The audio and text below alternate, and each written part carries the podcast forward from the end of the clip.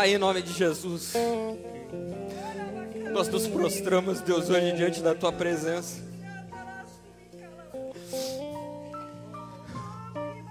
E com a força, Deus, que o Teu Espírito Santo nos dá, nós declaramos, ó Deus, sobre principados e potestades. Nós não seremos abalados, Deus. Nós não nos curvaremos diante das dificuldades, mas nós te pedimos. Enche, Deus, enche cada um de nós com Teu Espírito. Os altares, Deus, que são levantados aqui nessa manhã sejam edificados na presença do Teu nome, Pai. Que as coisas grandes, ó Deus, que o Senhor tem nos colocado à frente, sejam conquistadas pelo poder do Teu nome, mas não nos deixe ser covardes. Não nos deixa ser fracos, ó Deus. Não nos deixa fugir da Tua presença com medo daquilo que o Senhor pode fazer. Mas eu profetizo, Senhor, sobre esse lugar nessa manhã. Altares de consagração ao Senhor. Famílias restauradas, ó Deus, pelo poder do teu nome. Homens cheios, ó Deus, da tua presença que cuidam da casa. São sacerdotes, ó Deus, conduzem a família. Nós não vamos recuar, nós não vamos recuar. Mas nós te pedimos, ó Deus, nos dá a força do teu Espírito Santo nessa manhã. Nos dá a força, Deus do Senhor. Nos dá a força do Senhor, ó Pai. E que esse dia fique marcado. Ele ficará marcado, Deus. Ele ficará marcado como o dia em que nós decidimos. Como o dia em que nós decidimos. Obrigado, Senhor, pela tua presença em nós. Ouve a nossa oração, Deus, o nosso clamor. Em nome de Jesus, o teu filho. Aleluia. Aleluia. Aleluia.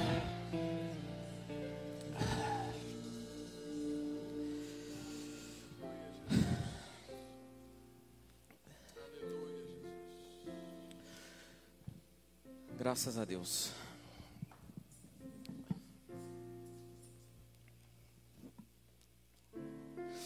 Fica difícil, né? Até para continuar. Na verdade, estou procurando um jeito de. Pode sentar. Que visitação maravilhosa.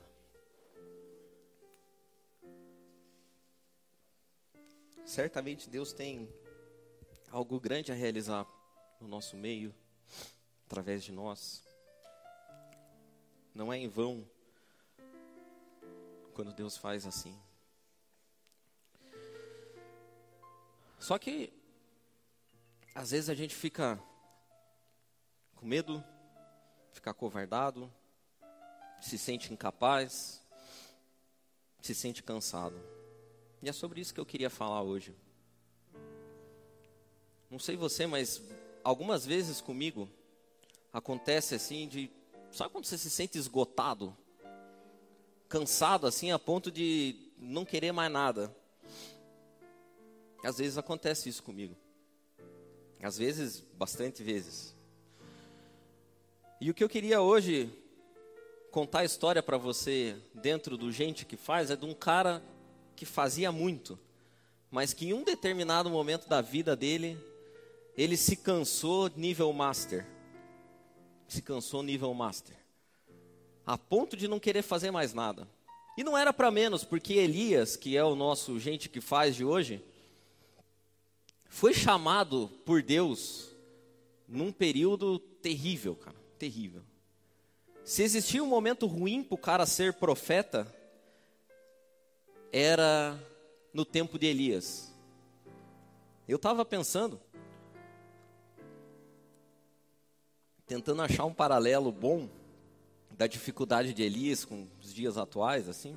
E eu não sei, a única coisa que me incorreu é que eu torço para o Paraná Clube. E o tempo que Elias foi chamado para ser profeta era barra torcer para o Paraná Clube 2019. Difícil, coisa difícil de se fazer. Só que Elias não percebia uma coisa que eu e você também quase nunca percebemos.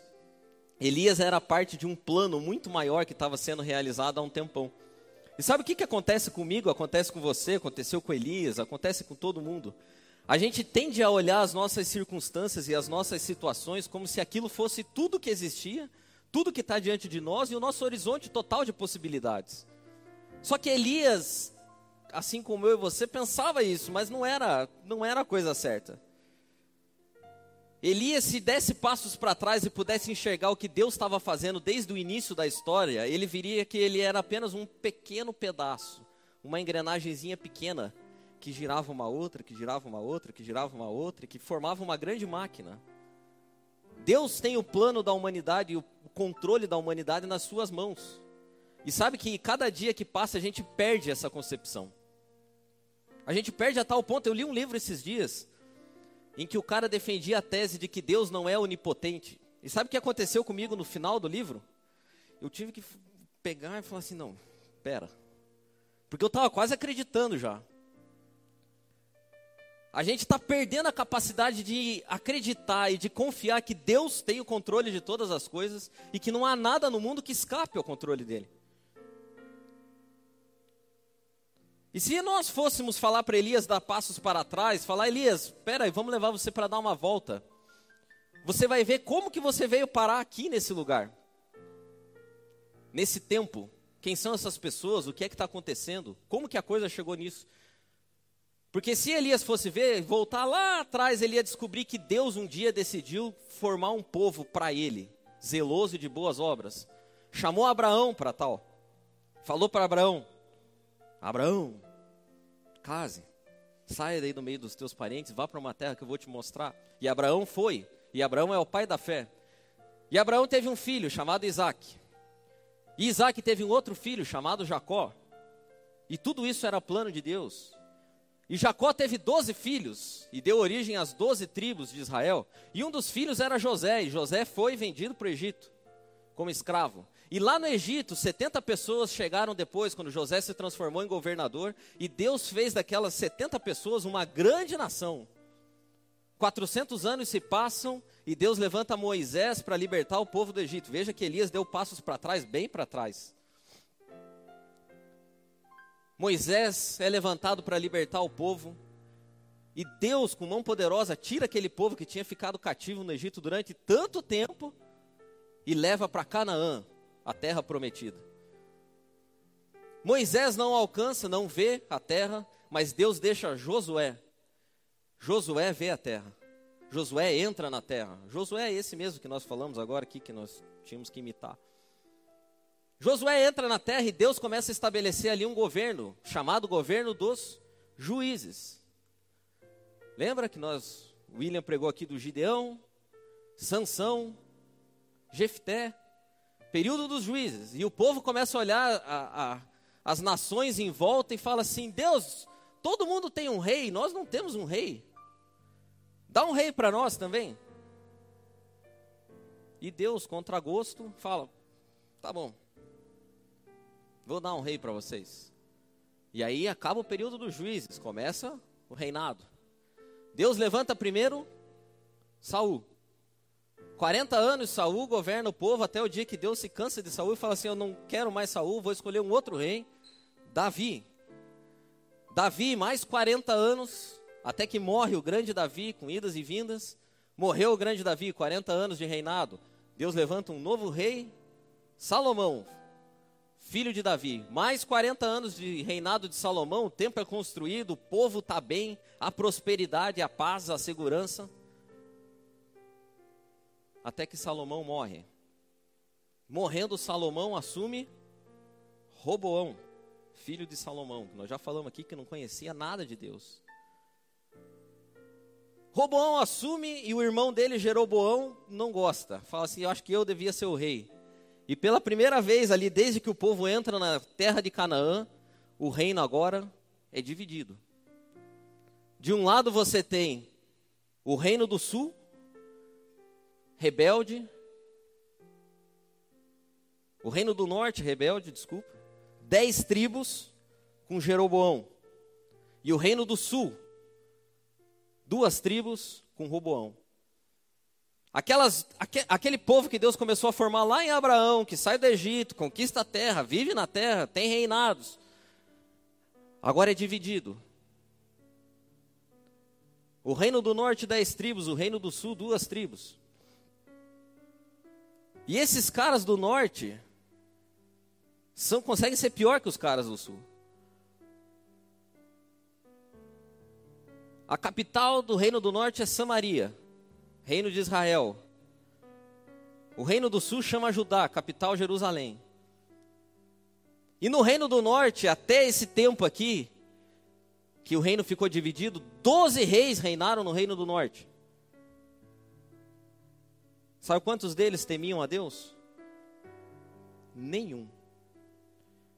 E o Elias está bem aqui, profetizando no meio desse reino, profetizando para esse pessoal. E o rei no tempo de Elias é um cara chamado Acabe. Acabe era a personificação do mal. Sabe aquele cara. Sabe gente ruim? Era Acabe. Sabe aquelas pessoas que têm um espírito de porco assim? Tudo, tudo é zoado do que o cara faz? Acabe. E o Acabe tinha uma coisa que conseguia ser pior que ele: a mulher dele. E quando o cara é ruim e tem uma coisa pior que ele, que é a mulher dele, cara, aí. A mulher dele era ninguém mais, ninguém menos que Jezabel. Quando você xinga uma pessoa, fala espírito de Jezabel, tal, às vezes você nem sabe. É porque pode falar mesmo, porque é ofensa, é xingamento. Chamar alguém de Jezabel é, olha, e assim, como é que chegou nisso? O pai do Acabe era um, um rei chamado Onre. E ele era o cara que jogava para a torcida. E ele queria trazer estabilidade a qualquer preço. Então o que, que aconteceu? Ele falou: não, aquele negócio que eles falavam antes, que o Deus só é aquele nosso Deus, que a adoração é lá em Jerusalém, no templo, não, isso é intriga da oposição. Imperialismo norte-americano, por que, que nós temos que ficar. Não, não, não. É tipo Maduro, sabe? Que acha que tudo é culpa dos Estados Unidos. Ele achava que tudo era culpa do Reino do Sul, Jerusalém. Não, vamos fazer templos aqui para cá. E já que a gente vai fazer templos aqui na nossa região para esse Deus, vamos fazer templos para outros deuses também. Porque daí assim, ter um Deus é bom, ter vários deuses é melhor ainda, né? Porque se um não atender, o outro atende. E ele começa a construir templos, incentivar o povo a construir templos para Baal, Aí, não satisfeito, o que, que ele fala? Cara, o pessoal do lado aqui está meio querendo me atacar, vou fazer umas alianças. Vou casar meu filho Acabe com a sacerdotisa Jezabel. Você sabe o que que o que, que ele estava fazendo? Ele estava fazendo assim, cara, para mim não importa. Eu vivo qualquer coisa, desde que seja bom, pareça bom. Eu, eu não tenho valores. E ele casa os dois. E, e olha que funciona o plano. O reino tem estabilidade política, é próspero. Só tem um problema: os profetas. Então tem todo esse enredo construído, tá tudo funcionando bem, só que vez por outra chegam os profetas e joga areia na engrenagem dos caras. Aí tá tudo funcionando. O Honre deixa o reinado para Acabe, Acabe tá reinando, com a louca da Jezabel do lado dele matando profeta, tocando terror no troço, mas tá funcionando. Só que vez por outra chegam os profetas e falam assim: Ô Acabe, eu sei quem você é, cara, seu pilantra. Jezabel, sua louca, infeliz, mal amada. Era, né? Se fosse hoje, seria mais ou menos assim. Eu vou colocar o coaf atrás de você, você vai ver só. E é nesse nesse embrólio aí que está Elias, cara. É nesse, nessa confusão que Elias está inserido. E é engraçado que Elias, eu nunca tinha, eu nunca tinha parado para ver assim bem certinho quando que Elias surgiu, porque Elias, a hora que você vê, ele já está. Aí eu fui estudar essa semana e é, e é assim mesmo. Não tem uma preparação para Elias, sabe? Alguém que foi lá ungir o profeta. Não, não tem. Elias aparece sem mais nem menos, sem cerimônia, no capítulo 17 da primeira carta dos reis. E ele já chega dando carrinho em Acabe por trás. Olha o que, que ele diz. Elias, sem cerimônias e sem apresentação. Ora, Elias, o tesbita de Tisbe, de Gileade, Só tem isso sobre ele. Não tem o pai dele, não tem nada. Ele só era de Gileade, é só o que a gente sabe. Disse a Acabe, carrinho em Acabe: Juro pelo nome do Senhor, o Deus de Israel, a quem sirvo, que não cairá orvalho nem chuva nos anos seguintes, exceto mediante a minha palavra. O cara era macho, cara. Não vai chover enquanto eu não falar que vai chover. E você vai sangrar, cara. Você e a louca.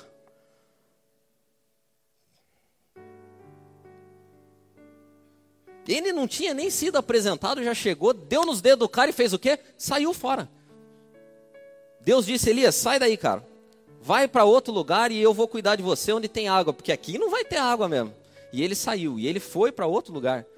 Durante algum tempo, esse mesmo Elias, que foi lá para Querite, ficou sendo alimentado por corvos. É corvos ou corvos? Corvos, né? Senão fica bolos, também não dá. Ele é alimentado pelos corvos, bebe água do riacho. O cara era o cara, meu. E nada de chuva, nada de chuva. E o tempo passando e nada de chuva. Ele tá lá em, em Querite Deus fala: Cara, agora você não vai ficar mais aqui, você vai para outro lugar. Serepta, vá para lá. Elias sai dali vai para lá, ou chegar lá a forma já está instalada, porque o troço já estava já tava tenso. E ele chega na cidade e ele fala, encontra uma viúva. Você já deve ter ouvido mil e uma ministrações sobre a viúva de Serepta. Tem azeite aí? Tem farinha? E ele chega para a mulher e fala assim: me, me dá um pouco de água para beber. Melhor, faz um pão para mim. A mulher fala: Ó, oh, senhor, na verdade é o seguinte, eu estou pensando em fazer só esse pouquinho que eu tenho aqui e morrer, né? Porque é o que tem para fazer aí. Está todo mundo morrendo, eu não vou ficar de fora, vou morrer também. A fome está instalada. E ele fala: Não, faça lá para mim. E eu vou dizer para você uma coisa: você não vai morrer. Enquanto você fizer isso aí para mim, sempre vai ter um pouquinho de farinha, um pouquinho de azeite. Pode fazer. O cara era ousado. E ele. A mulher acredita e acontece mesmo. E ele começa a viver naquela casa. E a fome moendo, porque ele não tinha falado para chover ainda.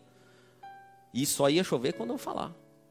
O cara era ousado. Enquanto isso, o Acabe e a Jezabel, os loucos, caçando o profeta à vontade, pagando preço alto para quem trouxesse a cabeça de profeta. E o Elias de boa na casa da viúva comendo pãozinho o tempo inteiro, até que o filho da mulher morre. E aí a mulher fala: "Pô, cara, eu não tinha nada, eu só estava de boa com esse pãozinho, agora meu filho morreu. Na verdade, você veio aqui tá para trazer desgraça para minha vida, né, Elias? E Elias fala: Não é nada disso, minha senhora. Eu vim aqui para trazer bênção. Me dá o um menino aqui. Coloca o menino na cama, deita em cima do menino. Três vezes ele ora e o menino ressuscita. Momento cultural. Você sabia que Elias foi o primeiro cara a ressuscitar uma pessoa na Bíblia? Nunca tinha tido antes. Esse foi o primeiro episódio. O cara era usado por Deus, o cara era uma bênção. O cara era confiante. O cara não se abalava por nada. E ele ora, o menino ressuscita. O cara era incrível. Elias sai dali porque Deus fala assim: Ô Elias, agora vai encontrar com Acabe. Chega o teu tempo aí. Três anos depois, pense, cara. Três anos de fome, de seca, de miséria, sendo governado pelo Acabe e pela Jezabel. Que tristeza para aquele pessoal. E Deus fala: Elias, pode sair. Vai embora porque agora eu vou fazer chover. Encontra Cabe lá. E Elias está indo e encontra um cara chamado Obadias no meio do caminho. A situação já era terrível, cara. E ele encontra Obadias. Obadias era o cara que tentava botar panos quentes no louco. Coitado do Obadias. Se viver perto de um louco não é fácil. E ele ficava tentando né, dar, um, dar um jeito ali. E ao ver Elias, Obadias fala o seguinte: É o senhor mesmo? É o senhor mesmo? Não sou eu mesmo. E é o seguinte: Vai falar para Acabe que eu quero encontrar com ele. É Obadias fala assim: Você está louco, cara? Se eu for falar para Acabe que eu te vi, ele vai me matar, porque ele caçou você em todo quanto é canto. Não fosse por mim, tinha dado tudo errado, mas eu consegui esconder ali 100 profetas em duas caverninhas. Eu estou cuidando dos caras lá, dando água e pão para eles. O Acabe quer te matar, Elias. Se eu for lá falar, ele vai me matar também. E o Elias fala: Não, pode ir. Fala para ele, porque hoje mesmo eu vou lá encontrar com ele. O cara era macho.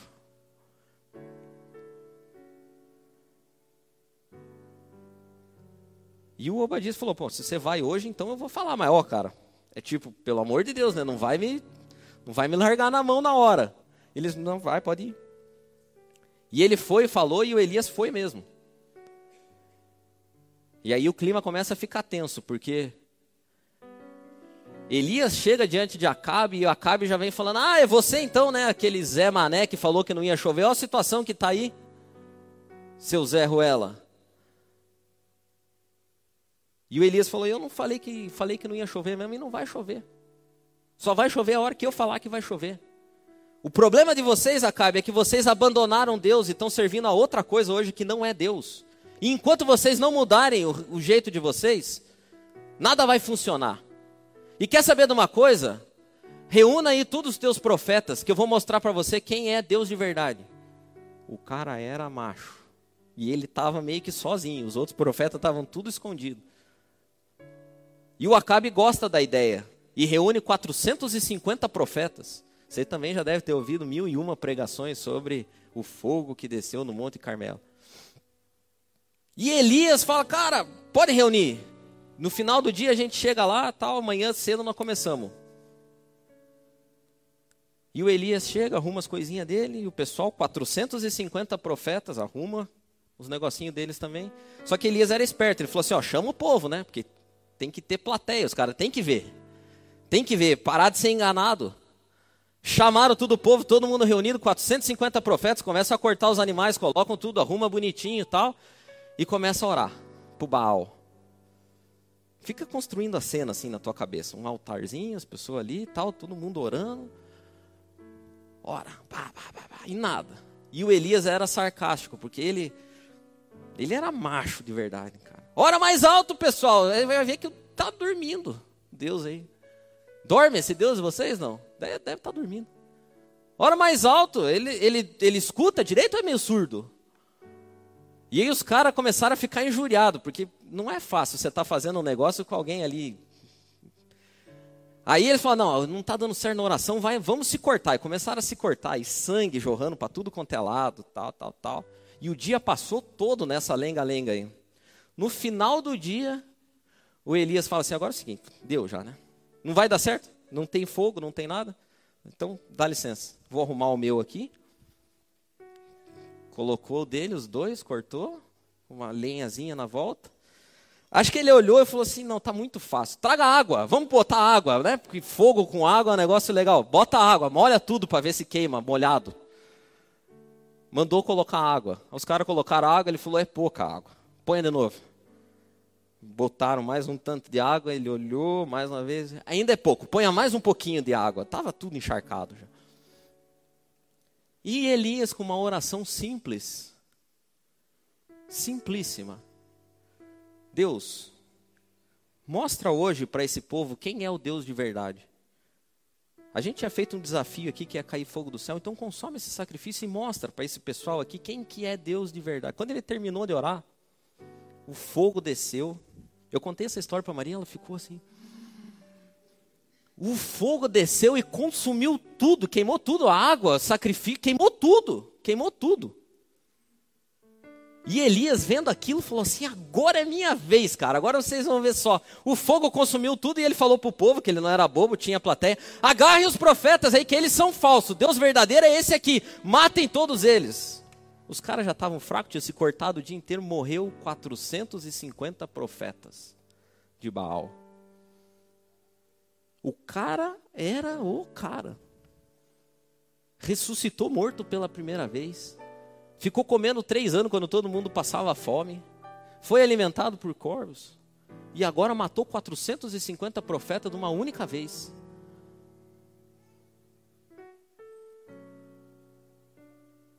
Incrível. E ao terminar aquilo tudo, o que, que Elias fez? Ele saiu dali e falou: ó, pessoal, agora vamos fazer uma revolução, vamos derrubar o Acabe e tal, vamos fazer um, um novo templo e vamos adorar o Deus de verdade. Foi isso que Elias fez? Não. Ao sair dali, o Acabe foi correndo para casa e Deus falou para ele assim: ó, Acabe, vai para casa, porque vai chover, cara. Agora eu estou falando que vai chover, então vai porque vai chover mesmo. E Acabe sai em disparada para casa. E Elias estava tão, tão cheio do fogo que ele sai correndo na frente da carroça de Acabe. Ele correu mais que os cavalos, a pé. A Maria também falou: ah, Incrível! E o Acabe chega lá e fala para a mulher dele: Você não sabe o que aconteceu hoje, Jezabel. O Elias, o Elias, é, o Elias, ele fez um negócio lá e desceu fogo do céu e os nossos profetas morreram tudo. A louca, em vez de falar assim, nossa, é, né? Como que Deus é Deus, vamos servir esse Deus. Não, ela fala assim, que Deus me mate. Se amanhã, nessa mesma hora, a cabeça do Elias não tiver numa bandeja. É louca mesmo, é louca, louquíssima. E o Elias, que tinha feito tudo isso nesses três anos, cara, tinha visto Deus fazer tanto e que parecia uma pessoa tão confiante, ao ouvir o que a Jezabel falou, ficou com medo. Cansou. Jogou a toalha. E sabe que eu fiquei olhando para a história de Elias de novo, e eu cheguei à seguinte conclusão: que gente que faz tanto, faz, faz, faz, faz, faz, faz, faz, faz, faz, faz, chega uma hora que cansa. E Elias, que nós vamos ver hoje, não é o Elias que multiplicou lá o, o pão, fez a mulher ter pão para sempre. Não é o Elias do Monte Carmelo. O Elias que nós vamos ver hoje é o Elias de 1 Reis, capítulo 19, versículo 3. Elias teve medo e fugiu para salvar a sua vida. Em Berseba de Judá, ele deixou o seu servo e entrou no deserto, caminhando um dia. Chegou a um pé de giesta, sentou-se debaixo dele e orou, pedindo a morte. Tudo isso um dia depois de ter feito chover fogo do céu. Tá? Um dia só. Pediu a morte. Já tive o bastante, Senhor. Tira a minha vida. Eu não sou melhor que os meus antepassados. Elias está esgotado. E sabe que a vida é assim. Durante a nossa vida tem momentos em que a gente tem grandes realizações e momentos pós grandes realizações. Tem momento que a gente passa um tempão organizando um casamento e depois a gente vive no casamento.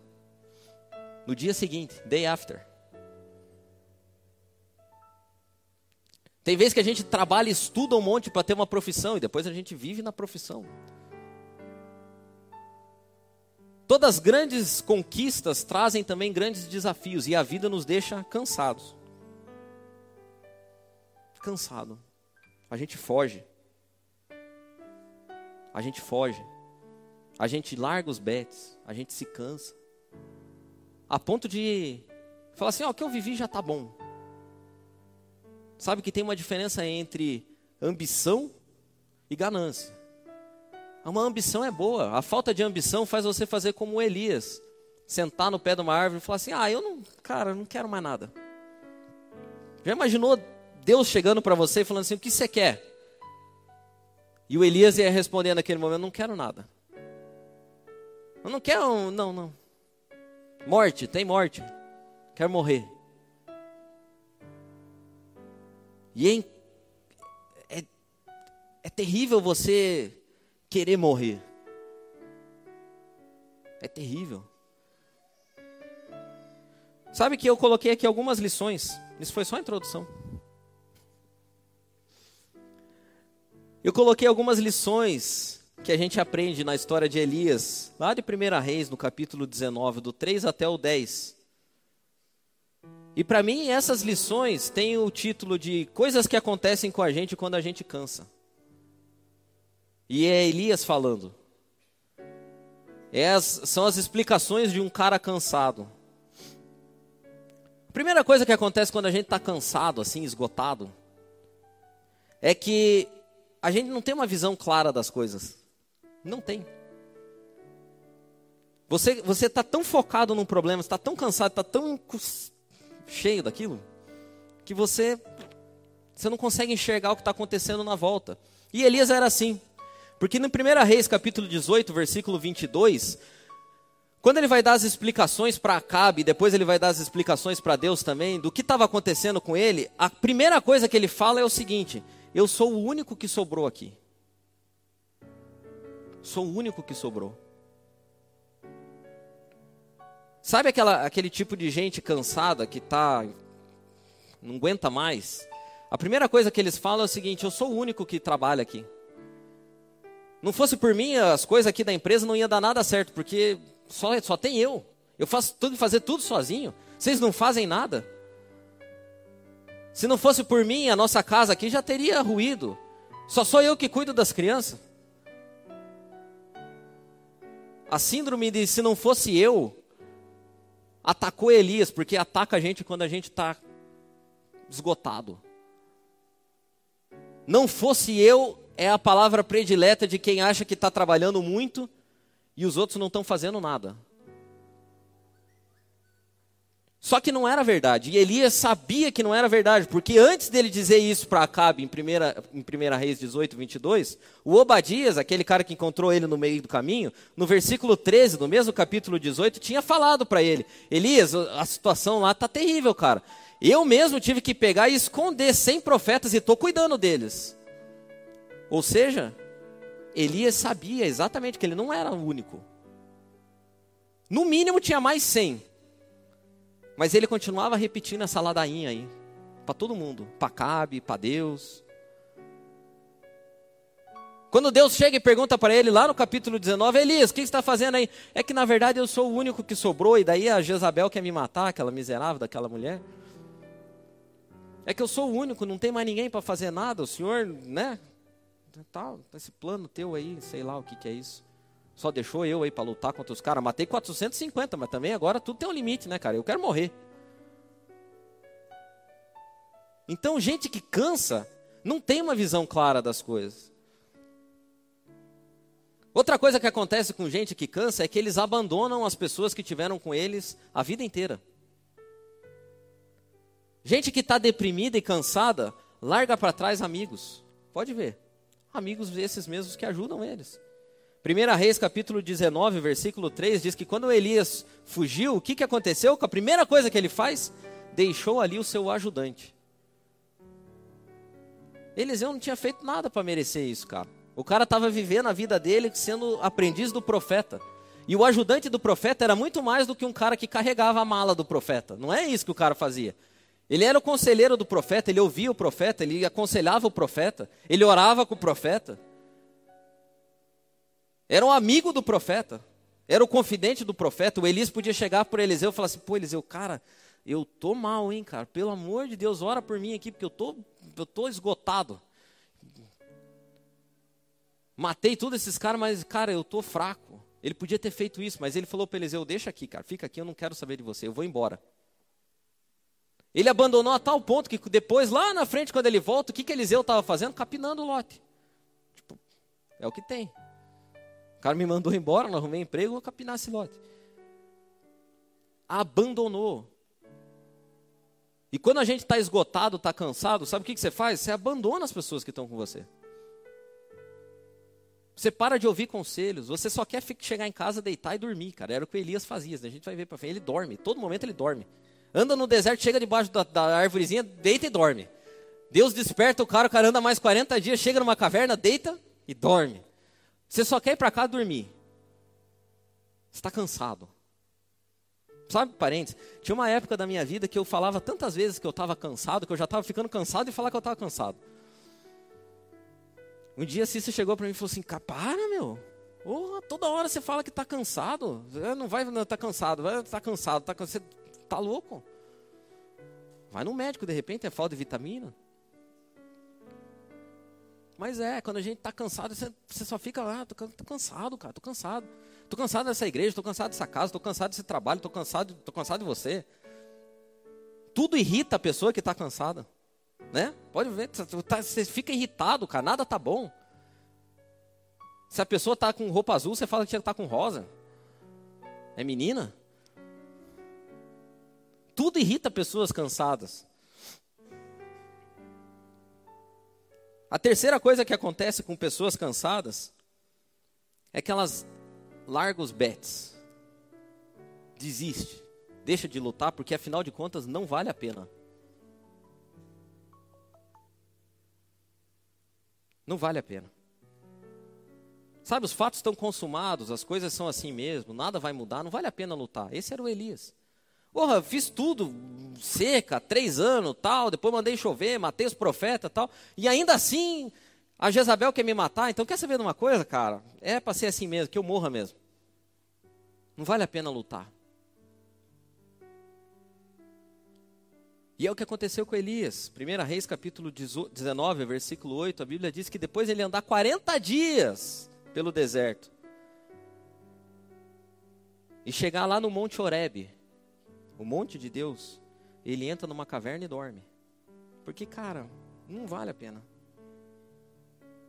E a hora que ele chega na caverna e dorme, Deus manda o anjo lá para acordar Elias. Falou, Elias, o que, que você está fazendo aqui, cara?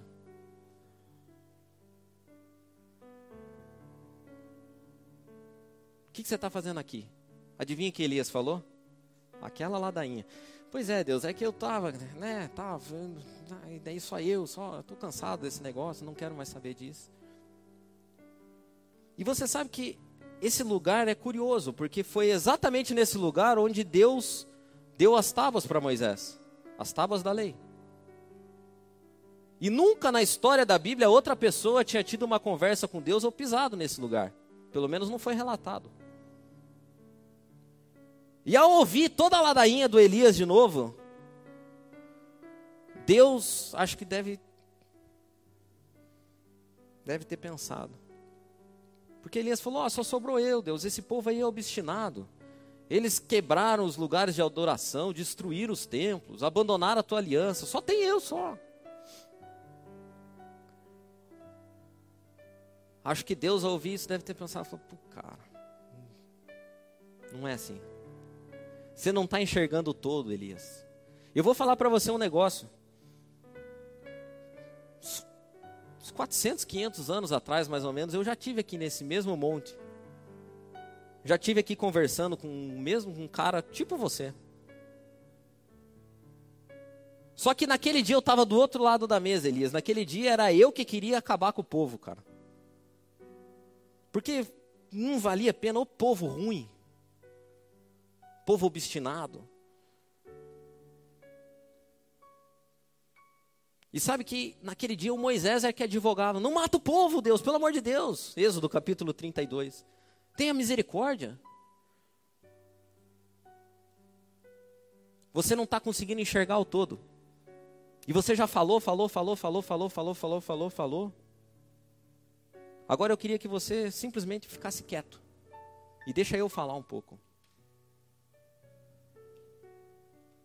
E sabe que quando Deus começa a falar,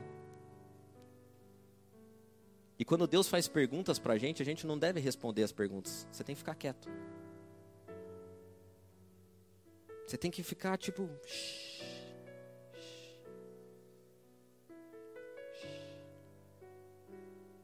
Deus vai falar e você vai começar. Não, mas é que eu sou. Calma.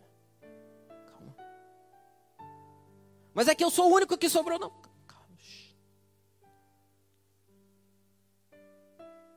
Você consegue fazer silêncio diante de Deus? Não. Pessoas cansadas não, não, não fazem silêncio. Fica só.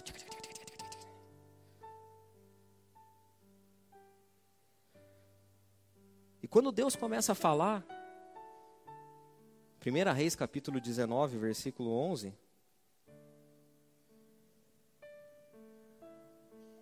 Eu quando li isso, eu pensei o seguinte: Deus falando no 1 Reis 19, 11, são lições para pessoas cansadas. E a primeira lição que Deus dá para Elias é o seguinte: Elias, você está me procurando nos lugares errados, cara. Porque Deus fala para ele: saia daí da caverna, fica ali na frente que eu vou passar e você vai, você vai ver. E primeiro a Bíblia diz que veio um vento muito forte, derrubou tudo, acabou com tudo. Mas Deus não estava no vento. Depois veio um terremoto e abalou as estruturas da caverna. Pedras começaram a rolar, mas Deus não estava no terremoto. Depois do terremoto veio um grande fogo que consumiu todas as árvores que haviam na volta. Mas a Bíblia diz que Deus ainda não estava no fogo. E depois que isso tudo passou, diz que uma brisa começou a soprar. E Elias instantaneamente viu Deus naquele lugar. E aquela mesma voz que tinha perguntado para Elias lá atrás perguntou de novo: Elias, o que, que você está fazendo aqui, cara?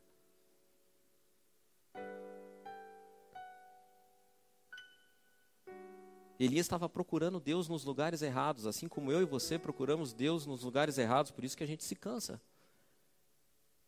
Você fica procurando Deus nas coisas que estão dando errado na tua vida. Onde é que está Deus que não me ajuda aqui? Onde é que está Deus que não me ajuda ali? Onde é que está Deus que não faz isso? Onde é que está Deus que não muda aquilo? Que Deus estava dizendo para Elias e está dizendo para você hoje também é o seguinte: você não consegue me enxergar nas coisas simples. Você acha que eu só estou nas coisas que ah, terremoto, fogo, vento. E as brisas suaves? Quando eu faço as coisas para você que você nem percebe. Para de me procurar nos lugares errados. Sabe de uma coisa, Elias? Você veio por esse deserto, né? Você fugiu pelo deserto. Pois bem, 1 Reis capítulo 19, versículo 15. Volte pelo mesmo deserto. Você se escondeu nessa caverna esperando o deserto passar. Não dá. Você vai ter que voltar pelo mesmo deserto. Se você tivesse orado lá atrás, pode ser que eu tivesse me mostrado para você se eu não tivesse atravessado esse deserto todo. Você não viu que eu estava fazendo as coisas? Você acha que aquele fogo que desceu do céu lá foi porque você orou? Eu estou no controle de tudo, cara. Eu estou cuidando de tudo. Agora, infelizmente, é o seguinte: eu vou pegar na tua mão, nós vamos junto, mas nós vamos ter que voltar pelo mesmo deserto, porque não era para você estar tá aqui, era para você estar tá lá. É para você atravessar isso aqui comigo, cara. Então não adianta fugir, porque a volta é sempre pelo mesmo caminho. Quanto mais você errar o caminho, mais difícil vai ser de voltar.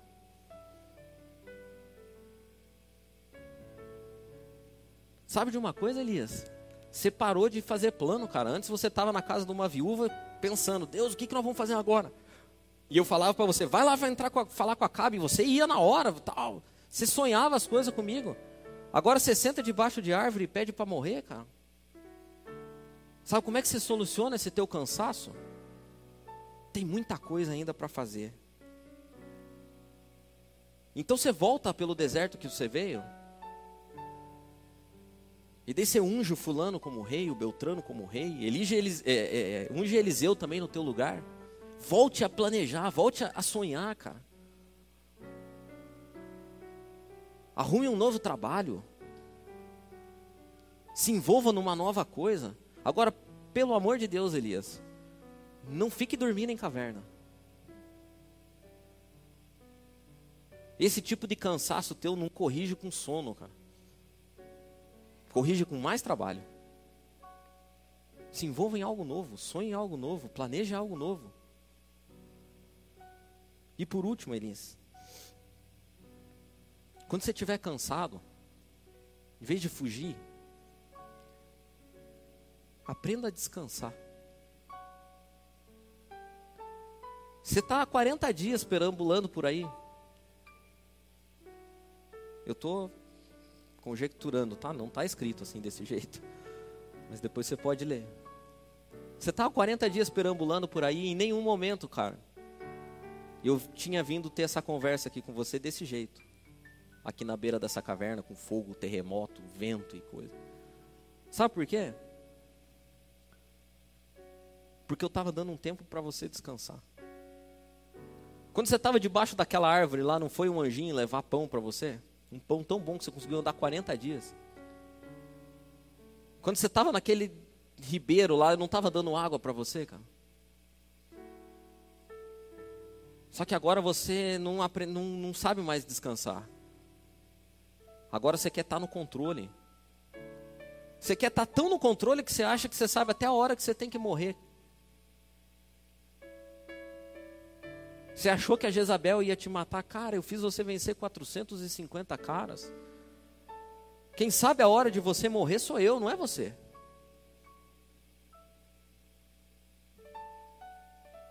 Quem sabe a hora das coisas darem certo ou errado na tua vida, não é você, sou eu. E eu vou dizer para você um negócio, Elias, não tem aonde você vá, cara. Se você vier em caverna, eu vou vir aqui. Se você fizer tua cama junto aos mortos, eu vou estar tá lá junto. Agora eu te digo uma coisa.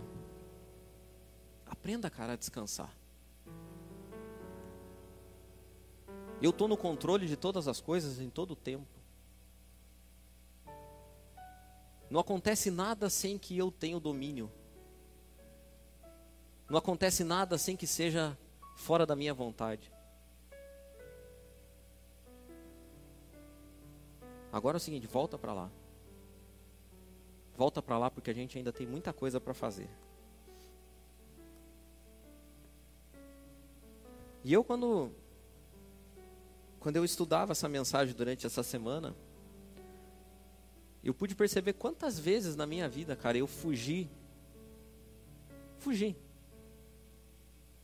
Não como Elias, assim, literalmente numa caminhada de 40 dias. Mas durante muito tempo eu fugi a ponto de nem perguntar para Deus qual era a vontade dele, porque eu não queria mesmo.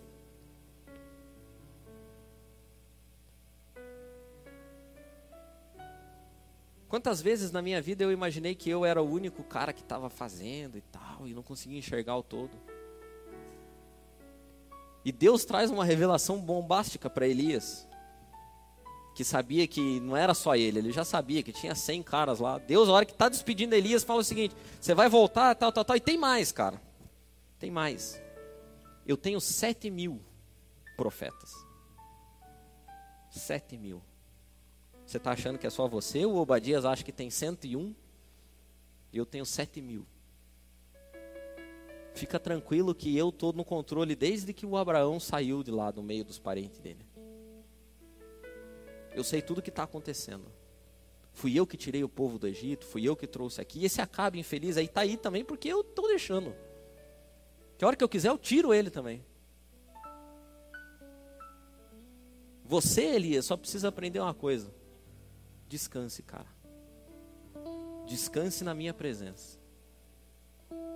Descanse sabendo que eu estou controlando todas as coisas.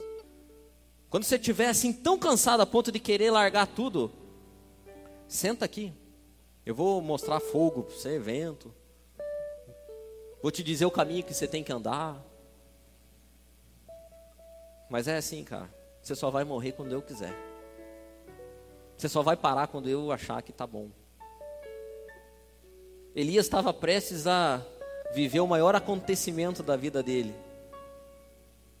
Elias também não morreu. Deus não queria que Elias estivesse morto. Deus ainda tem um plano na vida de Elias. É incrível, cara. Tanto tempo depois ainda. Sabe aquele papo de Deus tem um plano na tua vida? Deus tem um plano na tua vida.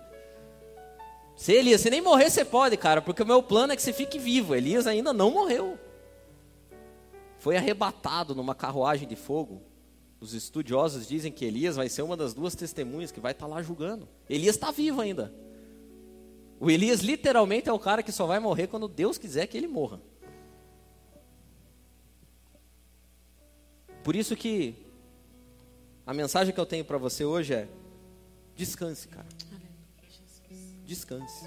Aprenda a descansar. Se você está cansado, descanse descanse. Porque Deus tem muito para fazer na tua vida ainda. Então fique de pé, a Ju vai cantar.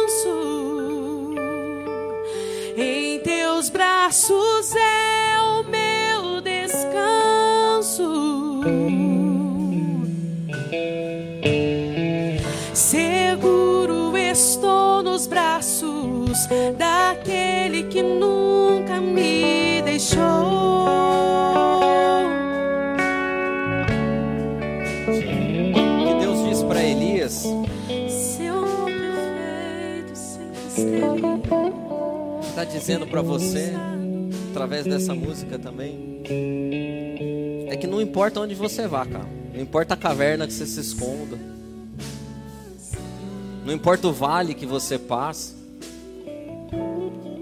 Não importa a dificuldade que se levante, vento, terremoto, fogo. Sempre há um espaço para descanso.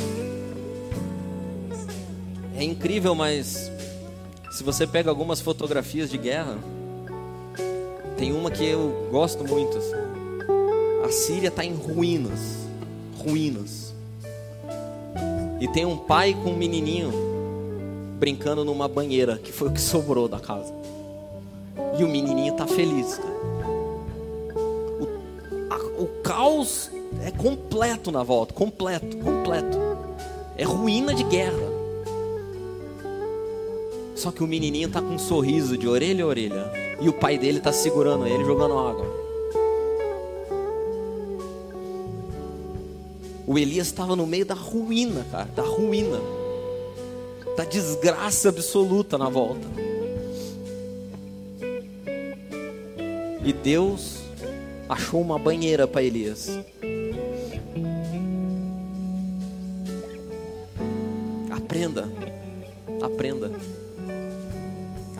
Descansar nos braços de Deus.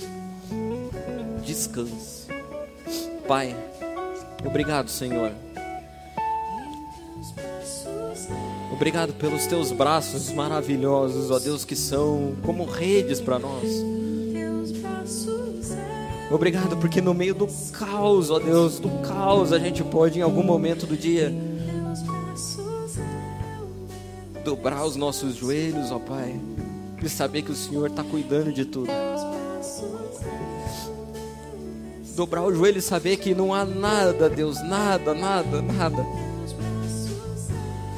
Não há um milímetro, Deus, da existência humana que fuja do teu controle. Nos ajuda, Deus, a acreditar nisso. Nos ajuda a viver isso, Deus. Que no final do dia, depois de um dia exaustivo, a gente sente e sinta brisa suave, Deus. Brisa suave. Descanso, Deus, no Senhor. Que seja assim, para a glória do teu nome, Deus. Amém.